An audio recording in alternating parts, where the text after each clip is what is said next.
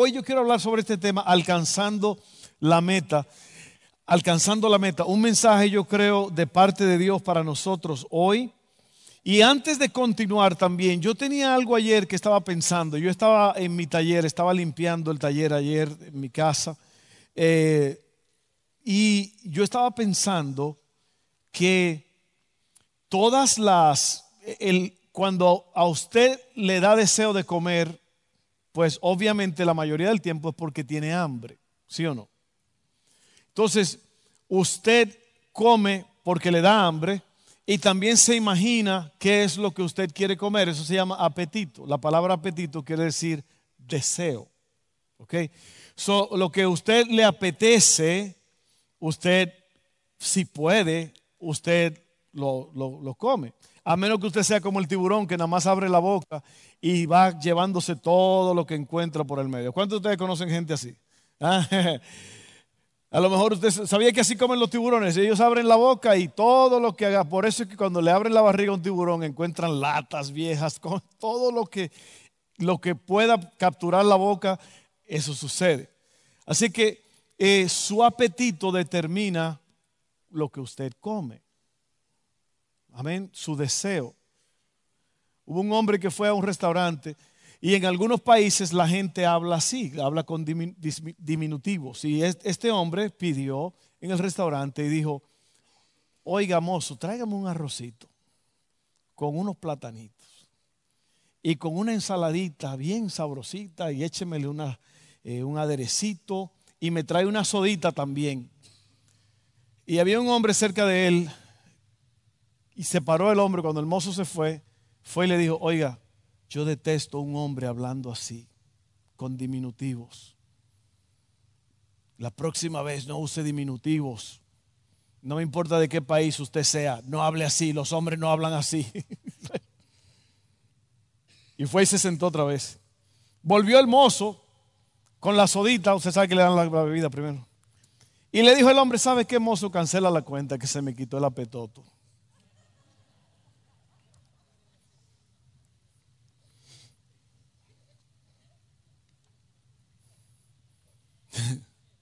Entonces, hay algunos de ustedes que no entendieron, todavía están así como, ¿qué, ¿qué será lo que dijo? Su apetito determina lo que usted come. Yo oí algo esta mañana que me sorprendió. Un muchacho estaba predicando y él dijo, si a usted lo invitan a un manjar, a un banquete, un lugar donde usted va a comer las mejores comidas, pero usted se bebe, se toma dos litros de Coca-Cola antes de ir ahí, usted no va a poder disfrutar esa comida. Entonces, eso es lo que pasa con muchos cristianos, muchas personas. Su apetito es para cosas que no son tan buenas ni saludables. Y a la hora de recibir la palabra de Dios, no la pueden recibir porque tienen la barriga, espiritualmente hablando, llena de comida chatarra. Eso suena un poco fuerte, pero es la verdad. Hay personas que viven con la mente imaginándose, comiendo, queriendo, deseando cosas que no están alineadas con la voluntad de Dios. Y luego se sientan en un servicio a oír el, a oír el mensaje y posiblemente el mensaje no le puede entrar, el banquete de Dios, la comida, porque comida buena hay, lo que hay, lo que falta es, o el problema es un mal apetito. Comida buena hay. Así que usted prepárese hoy para comerse un buen plato de comida espiritual, alcanzando la meta. Voy a leer en el libro de Nehemías. Nehemías era un hombre que fue usado y, parece, no sé por qué razón, yo sé que es Dios, pero a veces uno no sabe exactamente cómo, cómo se va eh, desarrollando todo esto. Parece que en los últimos tres mensajes hemos usado a Nehemías. Y aquí yo voy a abrir este mensaje con una escritura que está en el libro de Nehemías y yo voy a cerrar con otra escritura que está en el libro de Segunda de Timoteo 4, 6 al 8. Pero yo quiero hablar sobre esto. Nehemías es un hombre que Dios lo usa para una obra muy grande. ¿Ok? Imagínese que eh, tú, la ciudad donde tú naciste, donde están enterrados tus padres, posiblemente si, no están aquí ya, La ciudad ha sido quemada, ha sido destruida y a ti se te ha dado eh, el encargo de restaurar esa ciudad, de restaurar los muros de la ciudad para que la ciudad vuelva a estar protegida otra vez y para que la ciudad cumpla su desarrollo y sea esa ciudad eh, eh, que floreció en un tiempo y que vuelva a la vida normal a esa ciudad. Ese es el trabajo de Nehemías. Pero Nehemías estaba en otra tierra lejana. Nehemías tenía la posición, él era el copero del rey, del rey Artajerjes. Él le servía la comida, o perdón, la copa al rey. Y entre el copero y el rey había una relación muy especial porque todas las cosas que el rey comía, la persona que se la servía debería comer primero, por si acaso querían envenenar al rey. Así que había una relación especial entre Nehemías y el, rey. Y eso es lo que yo quiero leer. Yo quiero leer esos versos para poder usar esto como, como base para el mensaje. Nehemías 2, 1 al 6 es el comienzo del libro. Dice, un día en el mes de Nisan del año 20 del reinado de Artajerjes, al ofrecerle vino al rey, como él nunca antes me había visto triste, esto es Nehemías relatando todo, me preguntó, ¿por qué estás triste? No me parece que estés enfermo, así que debe de haber algo que te está causando dolor. Yo sentí mucho miedo y le respondí, que viva su majestad para siempre. ¿Cómo no he de estar triste? Si la ciudad donde están los sepulcros de mis padres se halla en ruinas, con sus puertas consumidas por el fuego, ¿qué quieres que haga? replicó el rey. Encomendándome al Dios del cielo, le respondí, si a su majestad le parece bien, y si este siervo suyo es digno de su favor, le ruego que me envíe a Judá para reedificar la ciudad donde están los sepulcros de mis padres. Ahora mire, eso se llama el favor de Dios. ¿Usted sabe lo que es el favor de Dios? Cuando Dios te está ayudando y se ha puesto de tu parte. Ese es el favor de Dios. ¿Cuántos de ustedes quisieran el favor de Dios? Que Dios esté ayudándote, que Dios esté guardándote, que Dios esté proveyendo todo lo que tú necesitas. Ahí está el favor de Dios. En la corte del rey, este hombre, Dios toca al rey para llenar la necesidad de Nehemías, que es un deseo grande de restaurar la ciudad. Pero lo que yo quiero tomar de aquí es esto, esta última parte. Oiga bien, oiga lo que el rey le pregunta, son dos preguntas, le dice, ¿cuánto durará tu viaje? ¿Cuándo regresarás? Me preguntó el rey, que tenía a la reina sentada a su lado. En cuanto le propuse un plazo, el rey aceptó enviarme. Yo quiero que usted descubra unas cosas aquí conmigo muy importantes. Nehemías se le otorga, Dios le otorga su favor y le da la mano del rey para hacer lo que tiene que hacer. Pero la cosa no termina ahí. Para que Dios pueda obrar, para que Dios pueda moverse, tiene que haber un plan, tiene que haber eh, una respuesta de parte tuya, tiene que haber un, desarrollo, tiene que haber... ah, tiene que responderse ciertas preguntas. Alguien dijo que si usted quiere algo que nunca ha tenido, va a tener que hacer algo que nunca ha hecho. Las cosas no suceden a lo loco y lo voy a leer en un momento. Dos preguntas que el rey hace. ¿Cuánto tiempo va a tardar este asunto y cuándo vas a regresar? El rey no le dio permiso hasta que se arregló ese, ese asunto ahí, ¿ves? Porque, le voy a explicar por qué. Dice, en cuanto le propuse un plazo, el rey aceptó enviarme. ¿Sabe lo que quiere decir esto? Esto quiere decir que aquí hay una meta. Dios es un Dios de metas. Dios es un Dios que quiere que nosotros calculemos el costo. ¿Sabe por qué muchos cristianos no llegan lejos? Porque no han calculado el costo. Hay cristianos que cuando empiezan a reírse de ellos, de la fe de ellos, abandonan el camino. ¿Por qué? Porque no han calculado el costo. Oye bien lo que te voy a decir. Cuando tú eres cristiano, la gente se va a burlar de ti, se va a burlar de tu iglesia, se va a burlar de todo lo que tú haces, de tu fe, de tu doctrina, de todo. ¿Por qué? Porque para el mundo usted y yo estamos locos, porque muchos cristianos no han calculado el costo, entonces le va mal. Entonces aquí el rey pregunta, ¿cuánto va a durar tu viaje? ¿Y cuándo vas a regresar? Yo le propuse un plazo y el rey aceptó enviarme. Todo eso es muy importante. Usted no puede vivir su vida a lo loco. Usted tiene que tener orden en su vida. Usted tiene que hacerse preguntas. Usted tiene que tener limitaciones. Usted tiene que tener pautas. Usted tiene que tener un camino trazado. Y Dios bendice eso. Amén. Hay tiempos para ser espontáneos, pero hay tiempo, la mayoría del tiempo, usted tiene que calcular qué es lo que usted quiere. Y estamos hablando de alcanzando la meta. Todo tiene una causa. Las cosas no suceden solo porque suceden.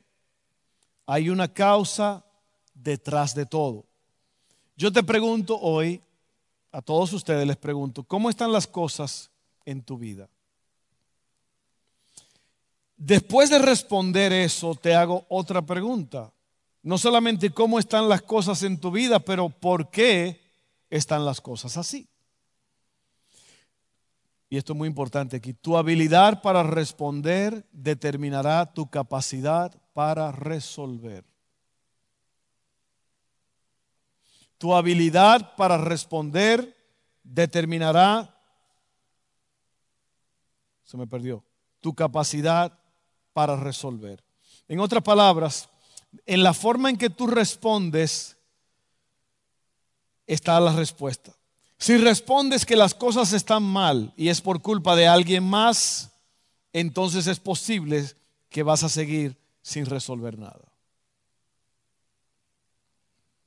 Si admites que tú eres el responsable o que tienes parte de la responsabilidad, entonces hay una gran posibilidad de que tú puedas salir adelante. Te voy a explicar algo. Aunque alguien más sea la causa de tus males, eres tú el que decides cómo vas a reaccionar ante las dificultades. ¿Está oyendo? Oiga bien, porque yo estoy hablando fuerte, concreto y claro. Usted tiene que oír esto. No esté pensando ahora mismo en, lo de afuera, qué va a ser más tarde. Concéntrese aquí porque este, este mensaje puede salvarle la vida. Amén. Perdóneme que le hablo así, pero se ha hecho un sacrificio muy grande para que este mensaje pueda llegar aquí. Amén.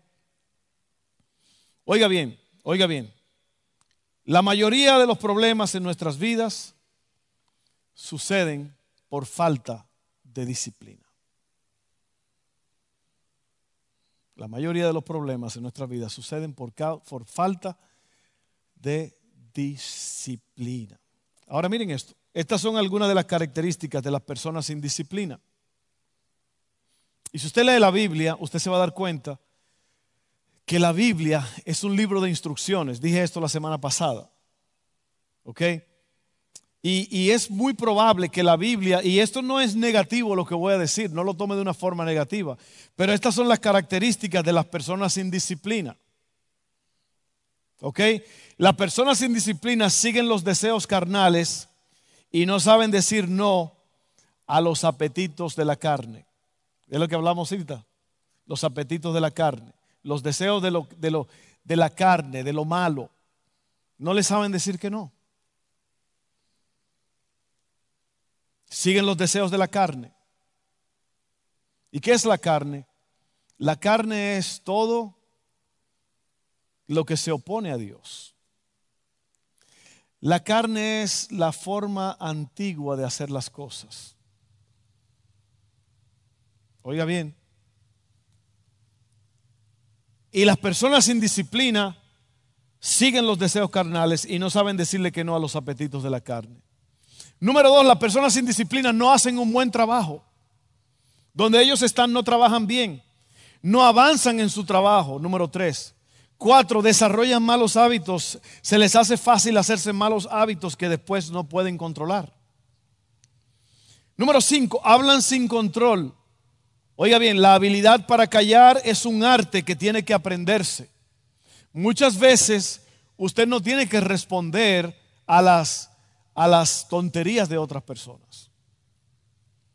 Es mejor quedarse callado y eso es un arte. Porque las personas sin disciplina, acuérdense que la disciplina es pagar un precio. Quedarse callado, aunque le duela y le, y le moleste su pequeño orgullo, es mejor a veces quedarse callado y no causar un gran fuego. Amén. Hay personas que por no quedarse callados han perdido la vida o están en una cárcel sentados. Personas sin disciplina siempre llegan tarde, no son considerados con el tiempo de otros. Malgastan tiempo y energía y último, por último, las personas sin disciplina arruinan su testimonio. Oiga bien. Yo creo que nosotros como cristianos tenemos que ser responsables por nuestro testimonio. Porque usted representa al Dios del universo.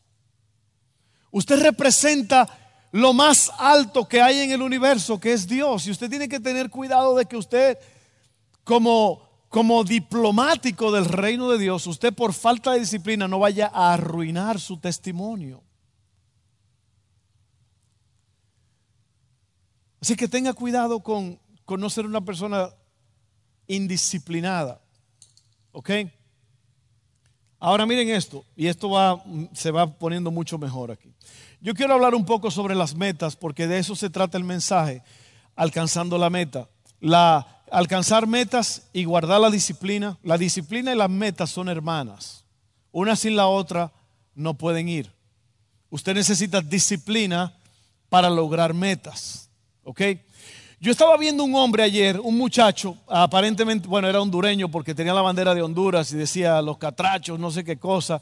Él estaba en, en, su, en su apartamento, en, aparentemente en Charlotte, North Carolina, Carolina del Norte, en Charlotte. Y él estaba haciendo, no sé si usted lo ha visto, es, un, es interesante, pero lo que él estaba haciendo, él estaba explicando lo que es el sueño americano. Y él allí hace una lista de todos los gastos que usted tiene en esta nación, empezando por la renta, la luz, teléfono, agua, todo. Entonces él dice, eh, aquí están todos los gastos y aquí está lo que el promedio de la persona que está aquí trabajando en construcción gana. Y al final los números no concuerdan. Te quedan nada más unos 10 dolaritos. Y él dice, eso es lo que es el sueño americano.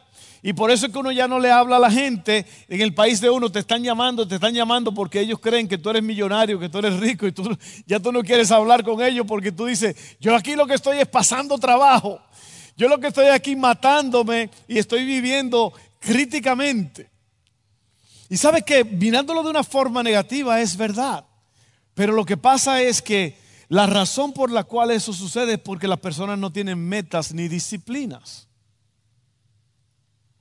Y en eso, en ese, en ese escrito o en esa presentación que este muchacho hace, él explica que si la persona, si esta persona que trabaja construcción se le ocurre comer en un restaurante dos veces al mes, ya ahí son 40 dólares.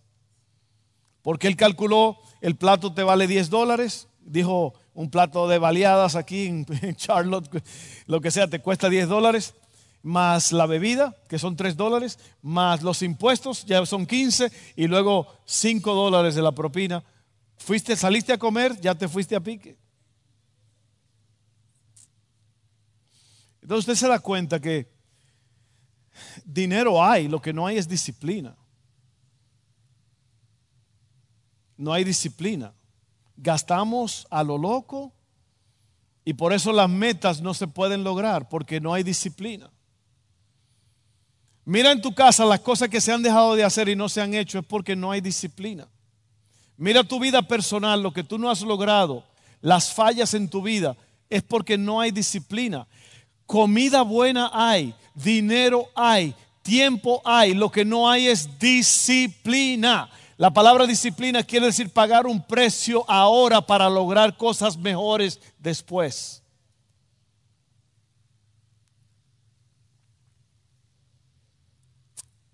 Alcanzando la meta. Ahora miren esto, son dos puntitos que voy a hablar con ustedes. El primero es las metas definidas. Tiene que tener una meta definida en tu vida. ¿Cuál es el propósito de mi vida? Hazte la pregunta. Sin un propósito claro, seguirás cambiando de dirección, de trabajo, de relaciones, de iglesia y de muchas cosas más. Esperando que cada cambio pueda resolver la confusión o llenar el vacío de tu corazón. Esto es lo que piensas. Esta vez será diferente, pero eso no resuelve tu verdadero problema, es decir, la carencia de enfoque o propósito. Esa es la mayoría de los problemas de la gente, que no hay propósito, no hay disciplina. Cuando la persona se levanta, no está pensando, voy a tener un gran día, no está pensando, ah, otra vez voy a tener que ir a trabajar, a ver a este jefe, y eso es, dos mil pesos al mes es lo que me voy a ganar, dos mil pesos al mes es lo que voy a gastar. Eso es crítico. Miren lo que es la meta. Una meta es el fin o el objetivo de una acción. Es el límite o el final de una carrera. Las metas son cosas que uno se propone para lograr determinados resultados. Hay metas de corto plazo y hay metas de largo plazo o metas de plazo indefinido. Hay dos cosas muy importantes cuando se trata de metas. Usted tiene que tener visión y tiene que tener misión. Así que metas de corto plazo, ¿qué son? Bueno, usted tiene que arreglar ciertas cosas esta semana, usted tiene que arreglar el carro, usted tiene que hacer esto. Son cosas de corta duración que usted, por ejemplo, tiene esta semana, eh, dos semanas, un mes. Y luego están las metas a largo plazo. Una carrera universitaria, una, eh, un negocio que se ha propuesto, eh, son metas más largas. Y hay otras metas que son indefinidas que usted en realidad no le puede poner un límite. Pero las metas tienen un objetivo y es, o lo voy a leer otra vez, es el fin o el objetivo de una acción, es el límite o el final de una carrera. Las metas se proponen para lograr determinados resultados. Entonces, para lograr una meta, usted tiene que tener visión y misión. Dígale al vecino, hay misión y visión.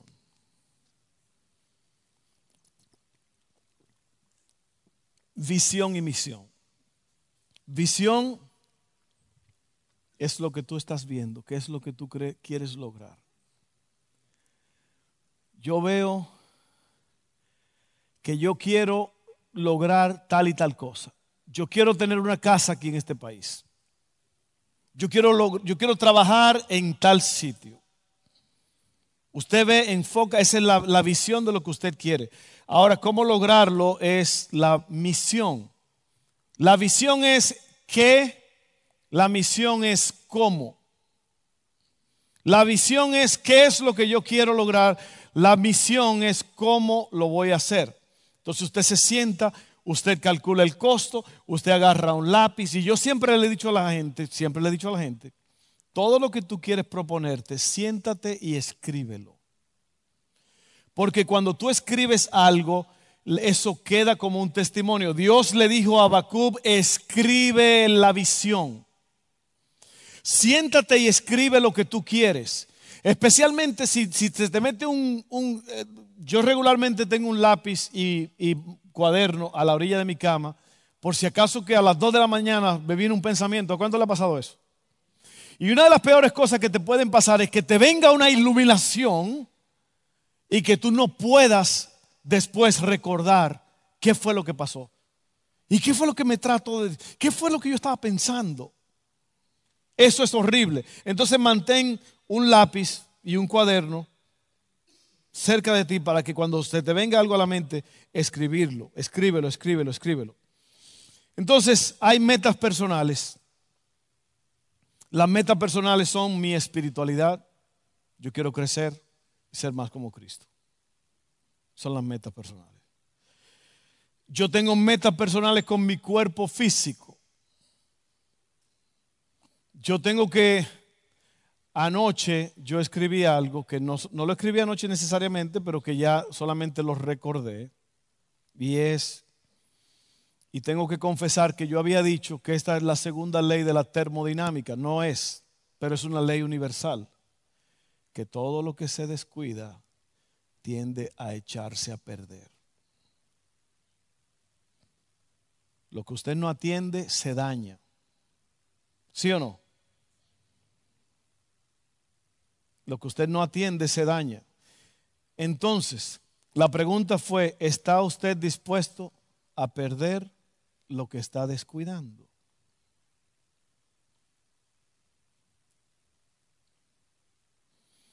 Un cantante argentino llamado Sandro, muy famoso, Sandro de América, él dio un testimonio y dijo, yo destruí mi vida con el cigarro y el alcohol.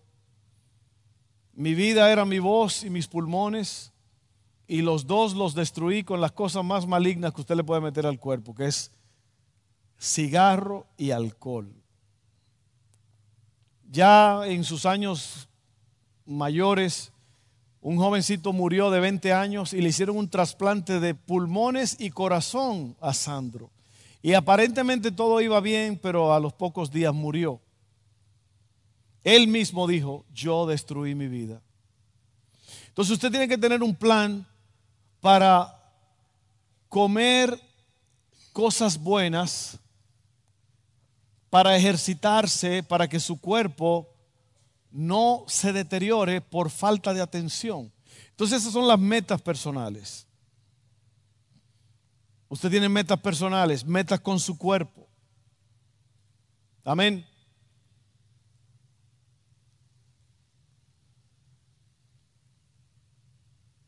Tú tienes metas personales con tu carrera. A lo mejor tú quieres ir a la universidad, quieres ir a un colegio temporal, eso de dos años. Eh, y tu trabajo. Esto es lo que yo quiero. Yo quiero un trabajo así, así, así. Esto es lo que yo quiero hacer el resto de mi vida.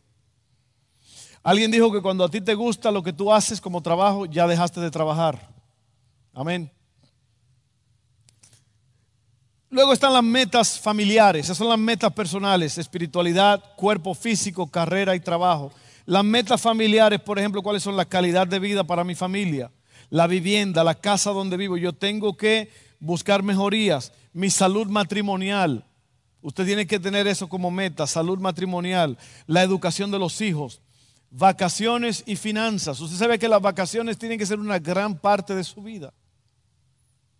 Y mucha gente no tiene vacaciones, no es porque no hay dinero, ni porque no hay tiempo, es porque no hay disciplina.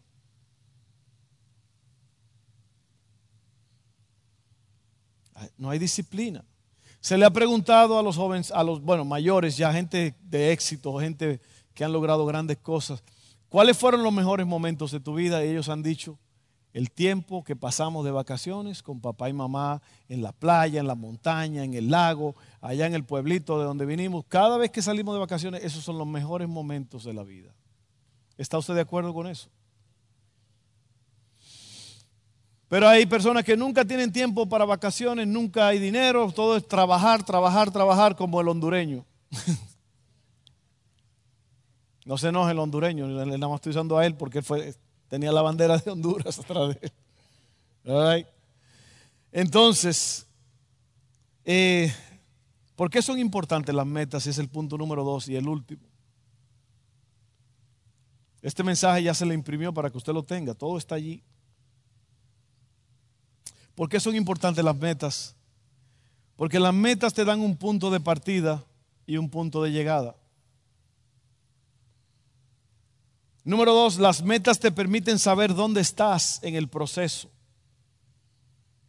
Número tres, las metas te hacen enfocarte en las cosas importantes y desechar las no importantes.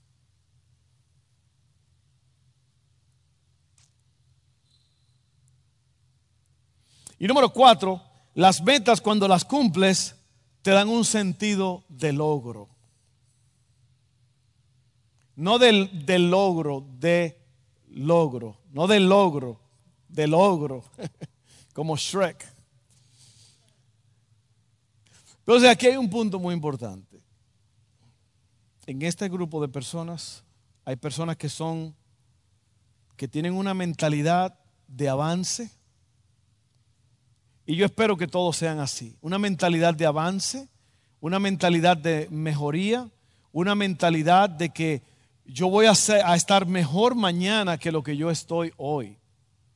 Yo voy a dormir mejor mañana que lo que estoy durmiendo hoy. Por eso voy a ordenar una de esas My Pillow. ¿Lo ha visto? My Pillow. Mi almohada que se han hecho muy famosas, que hasta en Walmart la están vendiendo ahora. según que este hombre hizo un diseño impresionante. Se ha hecho multimillonario este hombre con una almohada, fíjense. Si usted tiene que ir a comprar una buena almohada hoy, vaya y cómprela. No, pero usted me está entendiendo. Hay personas que, que básicamente su futuro ya ellos lo tiraron en la basura, a ellos no le importa. Ese es el hombre que a lo mejor eh, la mujer le está diciendo, pero viejo, levántate de ese sofá, vamos a hacer algo, mi niño, vamos a salir. No, estoy muy cansado, yo trabajé todos los días ¿Usted cree que ese hombre va a llegar lejos?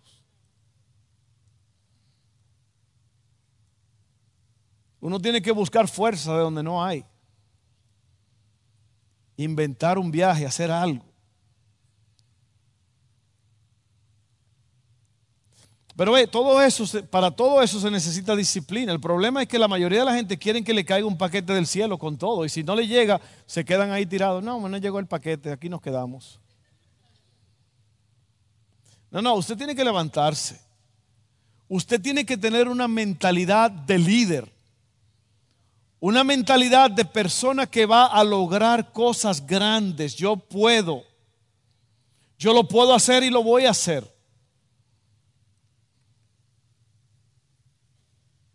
Alcanzando la meta.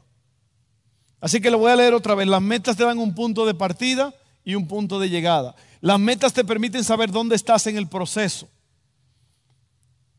Las metas te hacen enfocarte en las cosas importantes y desechar las no importantes. Oiga bien lo que le voy a decir y esto va a dolerle a algunos de ustedes. Hay personas en tu vida que tú tienes que rechazarlas. Y yo no estoy hablando de que lo vas a rechazar y que lo vas a odiar ni nada, pero hay personas que no pueden viajar contigo en este viaje de la vida. Porque son personas que te arrastran, que te engañan, que se aferran a ti, que se hacen codependiente tuyo y tú tienes que estar dándole una pastillita todo el tiempo para que se calmen. ¿Y sabe por qué esto es difícil de aceptarlo? Porque la gente se acostumbran a depender de alguien y se acostumbran a que alguien dependa de ellos, psicológicamente hablando. Y hay personas que no llegan a nada sin la vida de otro. Y yo siempre he dicho esto, se lo vuelvo a repetir, cuando alguien te diga que yo no puedo vivir sin ti, inmediatamente busca la forma de deshacerte de esa persona. Porque esa es la codependencia más grande y la mentira más grande. Cuando yo no, yo no puedo vivir sin ti. Ay, no, no, no. ¿Cómo que tú no puedes vivir? Yo, no, no, no, no, no. No, no, no. Vive tú, tú vive, come solo. Búscate un trabajito. Trabaja. Una, yo tengo un amigo aquí en Baton Rouge, un comerciante, un banquero Ay, qué importante el pastor. Eh. Una vez se enojó alguien porque yo dije algo así. Usted se, jacta mucho de que usted conoce. Pues si lo conozco, lo conozco. Amén. Y pues lo estoy usando como ejemplo. Son gente que Dios ha puesto en la vida de uno. Son gente que llaman a uno y me dicen, pastor, yo, yo quiero que vayamos a comer. Son, son gente que son inspirados por la vida de uno. No hay nada mal con eso. Y yo le he dicho esta historia. Me dijo él que cuando él estaba jovencito, su mamá soltera, que el papá los abandonó, le dio una cajita a él una cajita que él me la enseñó y la tiene. Y afuera dice la clave del éxito. La clave del éxito, allí escrito con letras de oro. Cuando usted abre la cajita, adentro dice, trabaja. Trabaja duro. usted ve que todo se puede. Todo se puede. El apóstol Pablo dijo, todo lo puedo en Cristo. A mí no me gusta andar con gente que dicen no se puede. Porque esa gente no, no te van a hacer llegar lejos a ti. Amén. Mire lo que dice Timoteo, cuando hablando de metas, y ya con esto cierro, hablando de metas, el apóstol Pablo en 2 de Timoteo 4, 6 al 8. Mire lo que él dice. En cuanto a mí, mi vida ya fue derramada como una ofrenda a Dios se acerca el tiempo de mi muerte, he peleado la buena batalla, he terminado la carrera y he permanecido fiel. Ahora me espera el premio, la corona de justicia que el Señor, el juez justo, me dará el día de su regreso. Y el premio no es solo para mí, sino para todos los que esperan con anhelo su venida. Vamos a estar en pie.